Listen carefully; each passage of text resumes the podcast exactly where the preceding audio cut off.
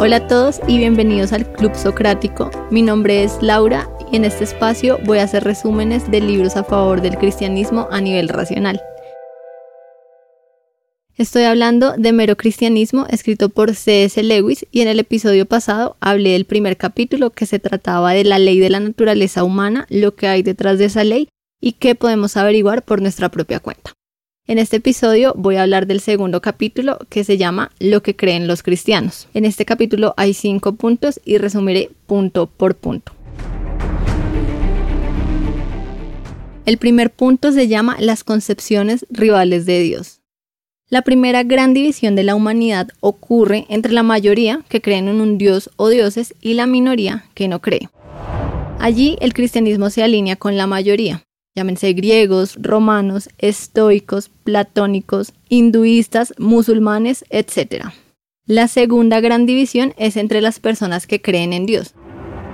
Por un lado está la idea de que Él está más allá del bien y del mal, y que el bien y el mal son relativos dependiendo del punto de vista que lo miremos, que algunas cosas son buenas en ciertos aspectos y malas en otros. Este punto de vista se llama panteísmo. Lo sostenía Hegel y los hindúes. La otra idea es que Dios es bueno o justo, un Dios que ama el amor y rechaza el odio, que quiere que nos comportemos de cierta manera. Este punto de vista lo sostienen los judíos, los musulmanes y los cristianos. Otra diferencia entre el panteísmo y la idea cristiana de Dios es que los panteístas creen que Dios anima el universo, que el universo mismo es parte de Dios. La idea cristiana de Dios es muy diferente, porque creen que Dios creó el universo como un pintor crea un cuadro o sea, no hace parte de él. Cree que Dios hizo el mundo, pero también que muchas cosas han ido mal y que Dios insiste reiterativamente en que las enderecemos. Y aquí puede surgir la pregunta de si un Dios bueno ha creado el mundo, ¿por qué ha salido mal? Bueno, pues aquí Lewis nos habla de su propia experiencia cuando intentaba resolver este dilema. El argumento de Lewis era que el universo parecía tan injusto y cruel pero automáticamente se veía en un problema. ¿De dónde sacaba él su idea de lo que es justo o injusto? El intentar demostrar que Dios no existía, que la realidad carecía de sentido, lo forzaba a admitir que una parte de la realidad, la idea de justicia, estaba llena de sentido. El ateísmo le resultaba demasiado simple porque si todo carece de sentido, ¿cómo nos damos cuenta de ese sinsentido? Si no tuviéramos ojos y el universo no tuviera luz, la palabra oscuridad no tendría ningún sentido.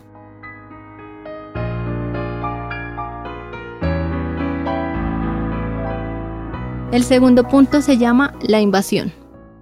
Es también muy simple creer que Dios es bueno en el cielo y aquí en la tierra todo marcha bien, para dejar de lado todas las dificultades de las doctrinas. Hacer eso es infantil porque el mundo es complejo, no sirve de nada pedir una religión simple. Además de ser complicada, la realidad suele ser extraña. La realidad suele ser algo que no se podría adivinar.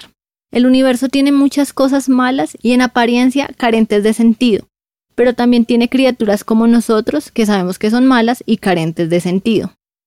Hay dos puntos para enfrentar los hechos. El punto de vista cristiano que dice que el mundo es bueno, pero ha ido por un mal camino, pero aún conserva la idea de lo que debería haber sido. El otro punto es el dualismo.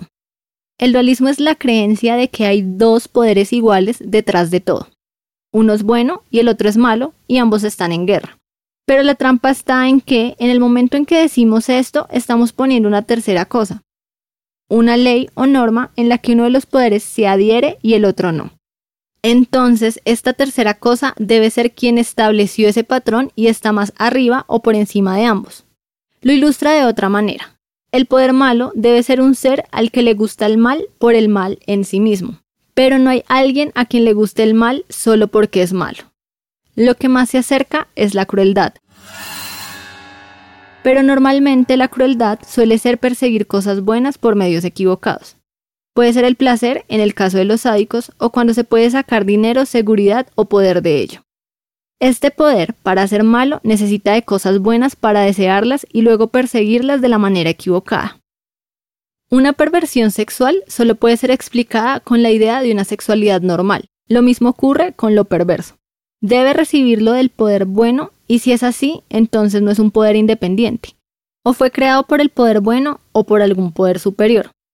Para ser malos debe existir y poseer inteligencia y voluntad, pero estas dos cosas son buenas en sí mismas. Es por esto que el cristianismo dice que el demonio es un ángel caído. Es el reconocimiento de que el mal es un parásito y no la cosa original. El cristianismo cree que este universo está en guerra, pero no entre dos poderes independientes como lo dice el dualismo, sino que es una guerra civil, una rebelión y vivimos en un territorio ocupado por el enemigo.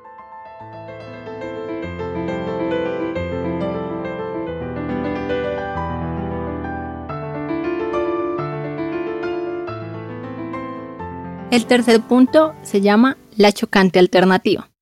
Los cristianos creen que el poder maligno se ha constituido príncipe de este mundo. Aquí surge la pregunta, ¿Dios está de acuerdo con esto? Porque si lo está, es un Dios muy extraño. Y si no lo está, la pregunta sería, ¿cómo algo puede suceder contrario a la voluntad de un ser con poder absoluto? Dios creó seres libres, que pueden acertar o equivocarse. Eso significa la libertad. El libre albedrío es lo que ha hecho posible el mal. Si nos preguntamos por qué Dios nos ha dado libre albedrío entonces, es porque aunque haga posible el mal, es lo único que también hace posible el amor, la bondad o la alegría. Dios sabía qué ocurriría si se utilizaba mal la libertad, pero le pareció que valía la pena crear seres que pueden hacer auténtico bien y auténtico mal, en vez de un mundo que se mueve cuando Él tira de los hilos. Un ejemplo que sirve para ilustrar cómo pudo salir mal el poder oscuro es que en el momento que tenemos un yo, existe la posibilidad de poner ese yo por encima de todo. Ese fue el pecado de Satanás y ese fue el pecado que le enseñó a la raza humana. Algunos creen que la caída del hombre estuvo relacionada con sexo, pero no es así. La idea que puso Satanás es que ellos podían ser como dioses, ser sus propios amos e inventar una suerte de felicidad para sí mismos fuera de Dios. Y de allí se desprende lo que llamamos historia humana, el dinero, la pobreza, la ambición, la guerra, la prostitución, las clases, los imperios, la esclavitud. Esta idea no puede salir bien porque Dios nos diseñó para que funcionemos con Él, es por esto que no sirve de nada pedirle a Dios que nos haga felices a nuestra manera, sin molestarnos con la religión. ¿Y qué hizo Dios? Bueno, Dios hizo tres cosas. La primera, nos dejó la conciencia, el sentido del bien y del mal. Lo segundo, Dios envió a la raza humana lo que Lewis llama sueños felices, esas extrañas historias esparcidas por todas las religiones paganas acerca de un Dios que muere y vuelve a la vida y por medio de su muerte ha dado algún modo de vida nuevo a los hombres. Lo tercero, escogió un pueblo en particular, pasó varios siglos metiéndoles en la cabeza la clase de Dios que era, y ese pueblo es el pueblo judío. Y allí llega lo más chocante, un hombre que habla como si él fuera Dios, que dice que perdona pecados, que va a juzgar al mundo al final de los tiempos. Esto es chocante porque entre panteístas puede que surja alguien que diga que hace parte de Dios, pero entre los judíos no, porque sostenían que Dios estaba aparte y era diferente de su creación. Hay algo que pasa inadvertido de las veces que lo hemos escuchado y es que Él perdonaba todos los pecados. Tiene sentido decir esto cuando soy la parte afectada. Si me pisas, te perdono. Si me robas, te perdono. Pero es impresionante pensar en alguien que anda perdonando los pecados de otros sin preguntarle a los afectados. Se comportó como si él fuera parte principalmente ofendida por esas ofensas, esto tiene sentido si es realmente Dios cuyas reglas fueron infringidas. Y esto es para evitar caer en decir que creemos en Jesús como un buen maestro moral, pero no como Dios. Porque si no es Dios, entonces era un lunático y no un buen maestro de la moral. Lewis aquí nos invita a escoger, o en efecto era y es Dios, o ese hombre era más que un lunático. El cuarto punto se llama el perfecto penitente. La principal creencia cristiana es que la muerte de Cristo nos ha puesto bien con Dios y nos ha otorgado un nuevo comienzo. Se nos dice que Cristo murió por nuestros pecados, que su muerte ha redimido nuestros pecados y que por el hecho de morir derrotó a la misma muerte. Ese es el cristianismo. El hombre caído no es simplemente una criatura imperfecta que necesita mejorarse, es un rebelde que debe de poner sus armas, rendirse y pedir perdón darse cuenta de que ha escogido el camino equivocado y disponerse a empezar nuevamente desde el principio. es la única manera de salir del lío. Esto es a lo que los cristianos llaman arrepentimiento. Y arrepentirse no es divertido. Arrepentimiento significa matar parte de uno mismo, padecer una especie de muerte. Esto no es algo que Dios nos exige para recibirnos de nuevo y que podría liberarnos si así lo quisiera. Es la descripción de lo que es volver a Dios. Para arrepentirnos necesitamos de la ayuda de Dios. Eso significa que Él ponga algo de sí en nosotros. Por otro lado, en el caso de que Dios se hiciera hombre, podría sufrir y morir y de esta manera ayudar al hombre a arrepentirse. De este modo, Jesús sometió su voluntad, sufrió y murió como hombre, pero también lo hizo de manera perfecta como Dios. La raza humana solo podría morir de dicha manera en el caso de que compartiera la muerte de Dios. Cristo paga nuestra deuda con su muerte y sufre por nosotros lo que él mismo no necesitaba sufrir como Dios. Y esto fue así porque él solo puede compartir lo que él tiene. Nosotros razonamos porque él razona, amamos porque él nos dio su capacidad de amar pero en su naturaleza no tenía sufrir, por ello que se hizo hombre, para poder ayudarnos. El quinto y último punto se llama la conclusión práctica. Cristo se sometió a la rendición y la humillación perfectas, perfecta porque era Dios, rendición y humillación porque era un hombre.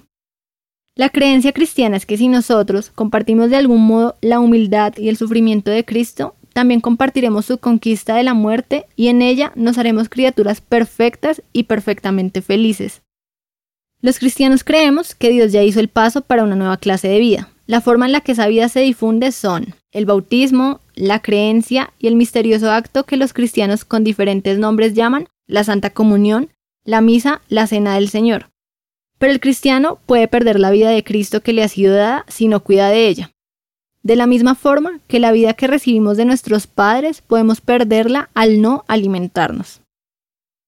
Un cristiano no es un hombre que no peca, sino un hombre al que se le ha dado la capacidad de arrepentirse y empezar de nuevo luego de cada tropiezo, porque la vida que está en su interior lo repara en todo momento. Los cristianos creen que cualquier bien que hagan proviene de la vida de Cristo en su interior. Creen que Dios nos hará buenos porque nos ama y no nos ama porque seamos buenos. Cuando hablan de estar en Cristo, no es algo moral o mental, significa que de hecho Cristo está obrando a través de ellos, que la masa entera de cristianos es el organismo físico por el cual actúa Cristo. Dios hace uso de la materia que él inventó para propagar su vida. Otra objeción que puede surgir en este punto es ¿por qué no desembarca por la fuerza en vez de ser una especie de sociedad secreta? Los cristianos creen que lo hará, pero lo está retrasando porque cuando lo haga no habrá oportunidad para tomar un bando, porque se va a descubrir de qué lado estábamos.